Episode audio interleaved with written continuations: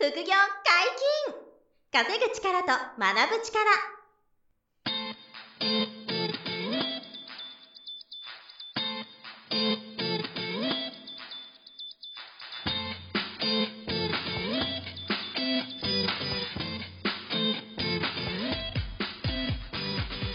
この番組は稼げるようになりたいを叶える副業アカデミーの提供でお送りいたします。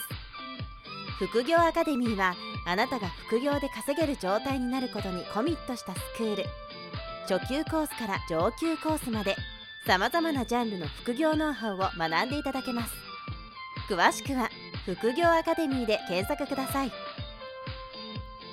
こんにちは、小林正宏です。山本博史です。よろしくお願いします。はい、よろしくお願いします。本日も早野さんをお迎えして、出版のことについてお話をお聞きします。よろしくお願いします。よろしくお願いしお願いします。流れるような、はい、マシンガントークで。マシンガントーク、まさにマシンガントークっていう感ークで、じでね。実は、早野さん、あれなんですよ、東大出てるんですよ。おだからめっちゃ頭いいんですよ。東京大学ですか？東京大学、ね、卒業ですよね。そうですね。ね。だから、すごいんですよ、頭脳が。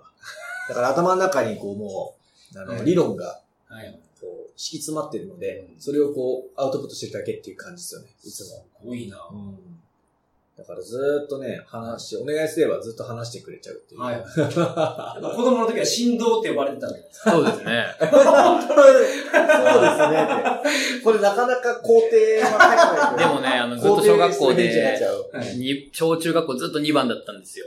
あ、そうなんですかお医者さんの娘がいて、すごい秀才が一人で。そう、秀才で早熟な、あの、まあ、お医者さんの娘がい秀才でて、早熟な。そういナンバーワンずっと目の上の単行部だったんですよ。えー、じゃあ2位だった。そうです。。はい。それがなんかその頑張る、なんていうんですか、ガソリンじゃないけどエネルギーだったんですか？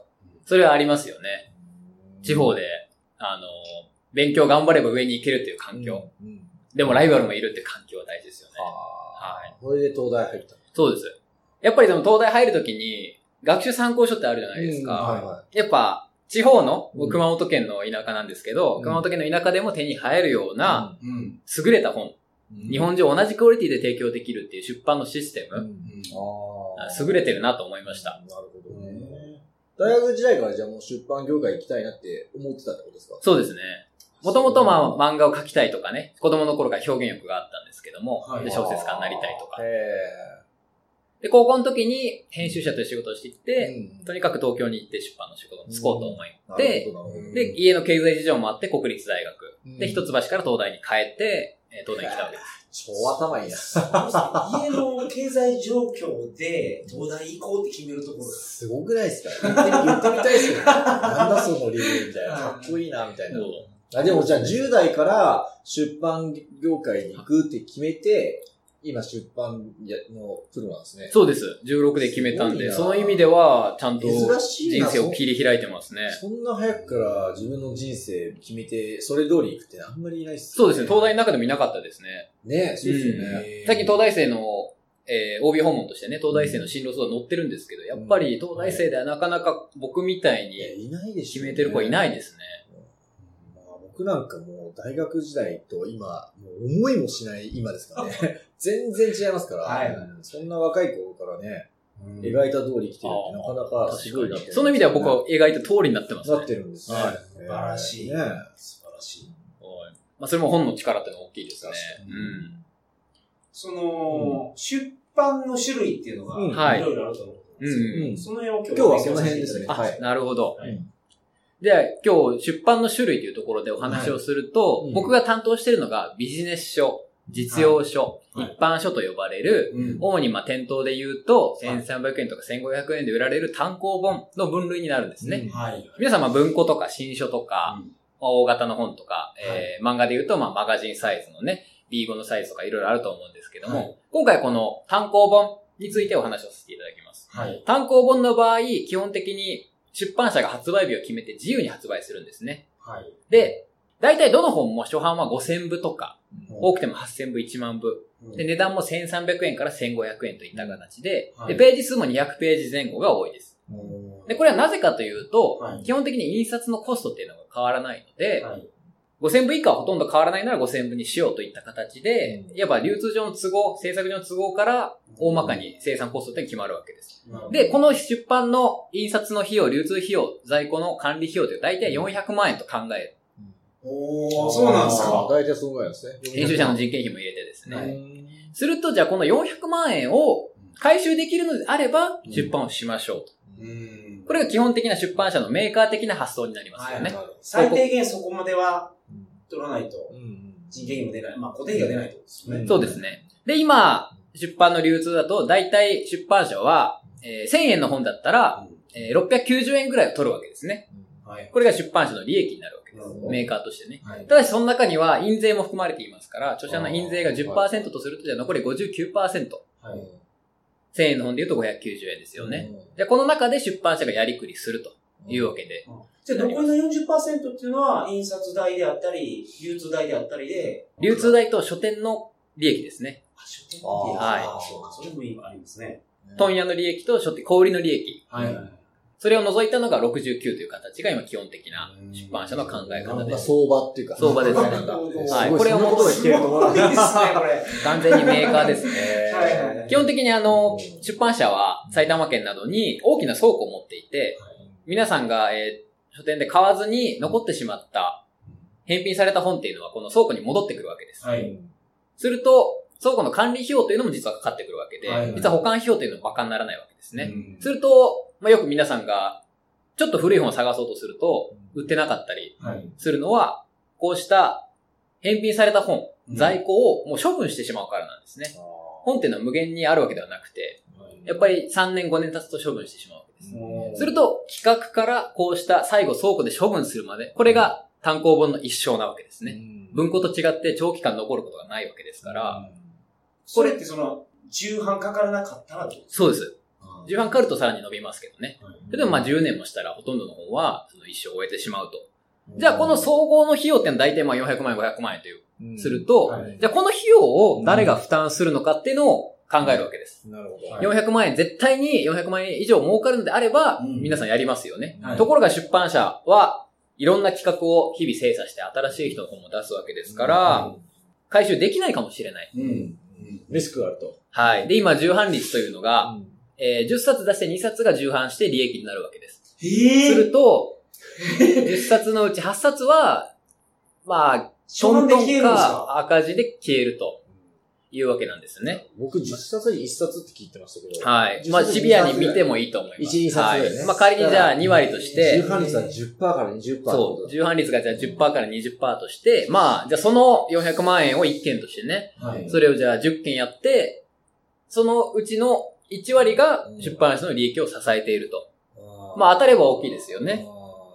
当たればあとはでもそうか、重版かからなければ、あの、トントンにもなってないんで。ちょい弱いぐらいですね。あ、はいちょっ。とマイナスかみたいな。はい。ああの、海外版権とかでちょっと売れたりはするんですけど、基本的には、重版からなかったら、ーもう、マイナスです。まあ利益はないか、ちょっとマイナスぐらいなんですね。はい。重版が決まるタイミングって、初め5000部からスタートですよね。はいどのタイミングで、発売1週間以内に決まりますね。1週間勝負なんですか？はい。で、まあ初速3週間経ったらもうほぼうん決まってます。もちろん、あの、専門書とか、ー。はい。投資の専門書とかね、プログラミングの専門書のように長く続く本というのはじっくり売れますけど、うん基本的に今の単行本だと1ヶ月以内に決まると。さて、じゃあこの出版の種類なんですけども、はいこのじゃあ400万円として、はい。で、じゃあ当たる確率が1割だとすると、はいまあ出版社は全部その400万円をベットするのか、かけるのか、その勝負を挑むのか。はい。これは実は出版社の形態によって変わってくるわけです。どの出版社も、はい。まあ今上、景気がいいとは言えませんからね、どんな本でも出して、まあ1割当たればいいか、という状態ではなかなかない可能性もあるわけです。はい。特に専門系の出版社。うん。ってなると、零細企業であることが多くて、社員5人とかね、はい。倉庫もなかったりします。はい。すると、なかなかこの、踏み切れないわけですよ。うん。その場合に、出版社がその400万円を負担しないケースも出てくるわけですね。こうして出版の違いというのはお金の意味で大きくまあ2種類に分かれるわけなんですよ。なるほど。一つ目が商業出版。はいこ。れは商業という意味の名の通りうん、商業目的で出版社がうん。企画を作って出すと。なるほど。400万円は基本的に出版社が全額負担しますし、本の10%を印税としてお支払いしますよ。なるほど。要はあなたの本をこちらが作るので、はい。売らせてください。はい10%はお支払いしますという、はい基本的な印税としての考え方ですね。で、この印税だけで食ってる人もいますし、えー本業の、まあ、知名度を活かして、本を出して、まあ、ちょっと本を売れるっていう人もいます。はい芸能人とかですね、はいこれが基本的な商業出版の考え方です。一方で、そうしたまあ売り上げが見込めない、うんもしくは印税を払う余裕もない場合、はい。それでも本を出したい人っていうのはいるわけです。うん。むしろ印税をもらえなくても、本を出すことで何かしらプラスがある人、本業に集客ができたり、本業の知名度を上げたり、自分自身のノウハウを形にしたいという人が世の中にいるわけですね。はい。起業家とか、はい個人事業主とか、はい。こうした方々は多少出版社の費用を肩代わりしてでも自分の本を出したいと考えるわけですよ。そこで出てくるのが自費出版という考え方なんですね。もともと自費出版っていうのはどちらかというと俳句とか詩集のような、はいまあ、個人の、えー小規模な創作活動を、はい。まあ、記録に残すための意味合いが強かったんですけれども、こうした誰され、誰からの反省とか、そんなんですそう、まさに、自助伝みたいな。自情伝、ね。もしくは写真といった、はい。まあ、誰が読むねんみたいなのがね、あると思うんですよ。はい。でも基本的にそういう、まあ、ミニマーケットなものが自費出版だったわけですよ。ところが近年、まあ、こう20年ぐらいですかね、出版社が利益の一部を自費出版に開放することで、出版社の利益の一助としようという考え方が広まってきてですね、そこそこ有名な出版社でも自費出版を行う部署というのもできてきたわけです。例えば皆さんが知ってる大手出版社でも、実は自費出版の部署があって、そこで、その出版社の名前で出してたりというのもあるわけです。あこれがえー二つ目の自費出版です。はい自費出版の場合は、本を出したい人が費用を出すわけですから、もしかしたら著者が自腹で400万円を負担している、もしくはそれ以上の費用を負担しているということが起きてくるんですね。大きく分けてこの、どちらがお金を出すかという意味で商業出版、自費出版。わかりやすい。はい。すごいわかりやすいめちゃくちゃわかりやすかったね。僕自費出版って、その、だから僕の反省を書いたやつを書きたいから、それ書いて、自分で印刷屋に持って行って、本屋に置いてくれってお願いするもんやと思ってました。だから ISBN のナンバーってあるじゃないですか。本についてる。あれがついてないのかなと思ってたんですよ。そこ版は自費出版の場合はどうなんですか？基本的に実は出版というのが定義があって、出版というのはまず、えー、本が同じ内容のものが複数部数印刷された状態で、かつ、はい。世の中のどこからでも購入ができる、等しく購入ができる状態にあるものを出版と呼ぶべきなんですね。はい。例えば、個人の家に行かないと買えないんだったらこれは出版ではないですし ISBN コードが振られていないものは出版物ではないです。それは冊子ですね。なるほど。ね。出版物というのは必ず ISBN コードが振られた複数以上に印刷された、はえー広く販売されている印刷冊子を、まあ、指すものであいってなる、ほど。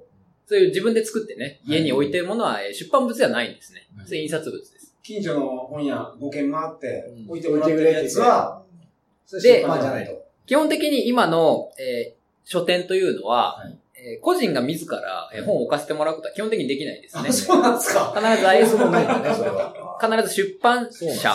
出版社っていうのは ISBN コードを発行できる法人または個人のことなんですけども、はい。ISBN9784 で始まる番号ですね。はい。この番号を持ってる人が、書店の取り次ぎに納入したのを取り次ぎか小売りに売ったものを出版と呼ぶんですね。はいはいだから、個人がお店に持っていくことはできないです。なるほど。そもそもできないですね。で、書店は知らなかった。必ずこの取り次ぎと1対1で対応しているわけです。うんつまり、個人が持っていくとその、調合、計算が狂ってしまうわけです。超超愛です。そう。つまり、小売店は、はい。必ず一つの取り次ぎ会社、問屋としか取引をせずその問問屋との残高が必ず合ってるわけなんですね。何冊納品して何冊返品して、いくら納納納入したのかっていうのは、必ず一社で決まってるわけなんです。する、と、個人が持っていくことがそもそもできないわけですね。ね。計算できないから。はい。まあ一部一部、それを、あの、会計とかを一部特別処理して、うん。ミニコミ紙を街の本屋で売ってるケースも稀にありますけども、うん基本的に個人が販売できるものではないですうね。んなるほどね。必ず取り次ぎを通さないと出版とは言えまあない。出版も、あの、そのルートをたどって、ちゃんと書店にはいセートで出てると。はいただ、著者さん側が負担してるか、出版社側がその費用を見てるかっていうのが大きく、そうです。あの、商業出版と出版の違いだそうです。流通経路は一緒ですね。なんかやってて、まあ僕らはもちろん全部はい商業出版で、あの、私たちの方はやってますけど、はい。あのーもう一個感じるのは、なんか自費出版だと、はい。その最低限の原価は、はい。もう出版社さん側が回収してますよね。あの、著者さんがお金払ってるから。らだか、ら、なんか売れなくてもうん。大丈夫なのかなと思ってて。うん。で、商業出版は、出版社さんがリスク取ってはい。作ってるので、実際に売れないといけないということで、やっぱりその、あの、う売れる、なんていうんですか、ポテンシャル？はいはい。売らなきゃいけない根拠が全然違うから、い。やっぱり商業出版の方が本当にこう流通しやすいのかなと思ってるんですけど、そのあたりはどうですか、まさにおっしゃる通りで、商業出版の場合は出版社が手出しをしてるわけです。そうですね。必ずその400万円を回収しなければいけないわけです。うん。もちろん広告する、宣伝するには社員を動かすわけですから、はい。プラスでお金がかかるんですけれども、はい。それ以上の費用を取りに行こうと。うん。これが商業出版の基本的なスタンスですから、営業マンも一冊一冊の本を売ってくれると。い。うのが基本的な形です。もちろん、点出版点数が多いと、うん。なかなか全ての本をね、フォローすることが難しいところもありますが、うん、特に売れ筋の方を見極めて力を入れていくという意味では、まだまだ、えー商業出版の、うん。まあ、売り込み営業の力っていうのは、あの、有効なのかなと思います。一方で自費出版、はい。特に自費出版を中心に行っている出版社というのは、もう著者が費用を負担してくれるという赤字のリスクをはいゼロにしているわけですから、売れなくてもいいわけですね。すると、自費出版の出版社は営業のお金、広告のお金はできる限り使わずに。保身に走るわけですね。うん。もうもはや別に本売れなくても売り上げはほとんど変わらないわけです。それだから、もう最低限の費用じゃなくても利益も乗っけてるってことですよね。そうですねまあ、。そうはしないで、利益もそうか、取れるぐらいにはなってる。例えば200万ぐらいで出せるとこありますが、はいじゃあ150万ぐらいでどうにか、まあ、安く印刷しては、い安く管理してれば、まあ、150万ぐらいで収まって、で、プラス50万円は出版社の利益と。で、あとは別に何もしないっていうのはうん普通にあります。そうか、自費出版の本が、もう大ブレイクしてめっちゃ売れたとするじゃないですか。そうすると出版社も儲けるんですかはい。基本的に自費出版の方は売れないですけど、もし売れたら出版社はいいことしかないですね。そうですね大成功ですよね。大成功です。あの、リスクを、を、あの、悪いことは一切なく、ただお金だけを儲けるという。まあ、ほぼそんないですなケースってあるんですか？ないです。ね。いや、非常に少ないんじゃないですか。うんない、ないと思っていいです。ないいと思った方がいいと。なるほど。だから自費出版ははい、お金払えばできちゃうので、うん原則だから、あの、注意した方がいいですよね。やら、やらない方がいいって言っていいのかわかんないですけど、やっぱり商業出版を目指すべきだと思いますよはね。い。一冊目人生で初めて本を出すというのであれば、できる限り商業出版にチャレンジしてほしいなというのが今思ってるところですね。うんやっぱり商業出版になると編集者がつきますし、はい出版社も本腰を入れてくれます。うん特に、お金を出して、うんちゃんと売り上げを作っていくにあたっては、それなりの企画力と、はい。著者にも覚悟は求められるわけです。うん著者もただ本を書くだけではなくて、やっぱり本を出した後も動かなければいけないと。はい。著者になるってそれぐらい覚悟のいることなんですけれども、はいそれを一冊目でやっておくことが大事で、自費出版では難しい。うん。商業出版でその著者としての準備とはい。動き方をプロと一緒に作るのがうん。今必要かなと思います。安易に、ほ例えばじゃあ200万出せるから本出せますよと言って、はい。自分の好きなように本を書いてね、うん。好きなように出して、うん。まあ一応本が出しましたよって言っても、うん。そこには何の工夫とか、何のね、あの、まあプロの技もないわけですよ。はい。うんただワードを印刷しただけの。そうですよね。それからは何も生まれないですね。うんまあ、その自己満足と、はいあとはまあステータスっぽいもの。うん知らない人から見ればね、自費出版ってわからないですからね。そうやって本屋行っただから時に、この本が自費出版なのか、うんそのかな、り商業なのかわかるんですか書いてからはわからないですね。うんただまあカバンデザイン、ちょっとした編集のポイント。うんはいあと出版社でわかることもありますね。ああ、この出版社さんってことは、みたいなことはね、多少あるけど、でも完璧に見極められないお客さんからはわかんない。です。ましてやそう、はい一般の方にはわからないですよ。だから、はあの、ブランディングとかステータスにはね、なり得るんですけど、はいただ出版社業界からすれば、なんとなくこれは、うんあ、もったいないなっていうケースは多分多いと思うんですよね。特にやっちゃったな、みたいな。一冊目はね、うん。自分の名前で検索された時に、その一冊目の本が出てきて本当にいいのか、そのクオリティで大丈夫なのかっていうのは考えてほしいですね。やっぱりこうネット社会で自分の名前を検索された時に、自費出版であれ本のタイトルが出てくるわけですよ。はい。そして、じゃあカバーデザインが出てくるわけですよ。はい。それがじゃあ果たして自分の見られ方として本当に正しいのかと。うんもっとプロの目を入れて、うん誰に見られても恥ずかしくない内容にしなくて大丈夫なのかっていうのは、じっくり考えてほしいですね。うんなるほど。うん深いですね、これは。ずっと残りますけどね。そう確かに。出版社にとっては仕事の一つなんですけども、あーはい本人にとっては一生ものですし、その意味で、まあ、できれば商業出版で、かつ、あの、プロのアドバイスをじっくりもらいながら。もらいながら作っていってほしいっていうのが今思いますね。ただ2冊目、3冊目慣れてきたら自費出版でもいいと思います。1冊目、2冊目書けなかったことが、で、商業出版でなかなか難しいことってやっぱ出てくると思うんですよね。そういうケースあるんですかはい。だから3冊目だけ自費出版とか別にいいと思います。なるほど。もうそれは分かってるんで。で、別に1冊目、2冊目大体著者のプロデュースも終わってるし、はい。方向性も決まってるんで、あんまりブレないですね。うん。で、3冊目ちょっと自費出版とかもいいと思います。自費出版でする理由ってなんですか？その、印税が増えるからいや、思い通りにできるからですね。1冊目、2冊目は、かなり出版社にコントロールされると思いますし、もしかしたら不本意なこともあるかもしれません。あじゃあ自費出版でもやってみようと。両方の結果を踏まえてみて、そ理想はでもやっぱり自分の出したい本を商業出版で出していくのが、まあ目指したいところですよね、でもう。ね、やっぱり。はい。一番いい。そん。なケースほぼないですね、やっぱり。どんな有名、有名な経営者でも、うん。芸能人でもやっぱり内容は、うん。出版社がグリップして変えてきますからね。それは、そうですそれはゼロにはできないと。でそれがあるから出版社から出したいんじゃないかなと思そういうのありますね。でやっぱり、はい。えー、担当編集者は、その著者の何十倍も本のマーケット、本の売れ筋、タイトルの付け方、文章構成の仕方うん、ページ作りの仕方、デザイン、はいすべて熟知してるわけなんですよね。はいでもプロにはかなわないですよ。確かで一回そのプロとやってみると、全くその本作りの考え方とか、出発点が違うというのがわかると思います。に。うんなるほど。あの、僕の学校ではい株の先生の本があるんですけど、はい。あの彼がいつもセミナーで言ってますけど、はい。あの一冊目の本がはい。出るときって、やっぱり今、早野さんがおっしゃった通りで、あの自分が書きたいことがあったわけですよ、はい。最初。だけど、それは、70ページ、80ページ書きたかったと。はい。だけど、出版社から2ページにしてくれって。ああ、なんか山下さんおっしゃってまあ、したね。そうそうそうそう、はい。山下圭君が言ってましたけど、うで、ん。全然自分が出したい本と世の中で捉え、売れ、売れる本とは違うっていうのがよく分かって、で、実際それが10釣りかな今、9釣りか10釣りしてるんですけど、やっぱり、あの、その編集者さんの言う通りにしたから売れたんですよね。はい。うん。で、でも不本意な部分もちょっとあって、だけど最初の一冊目だから、まあ、売れることが重要なんで、そこはあの、良かったという話もあったのね。うんまさに今の話はそういうことですよ。はい。うんじゃあ3冊目ね。次は思い通りにやってみたら、またちょっと違った発見があるかもしれないですし、うん確かにね。あ、やっぱり編集者ってすごいなと思うかもしれない。うんうんこういった、まあ、商業出版と自費出版の、まあ、使い分けですよね。はいはい。これらも踏まえて、長い目で見て、出版考えていってほしいですよね。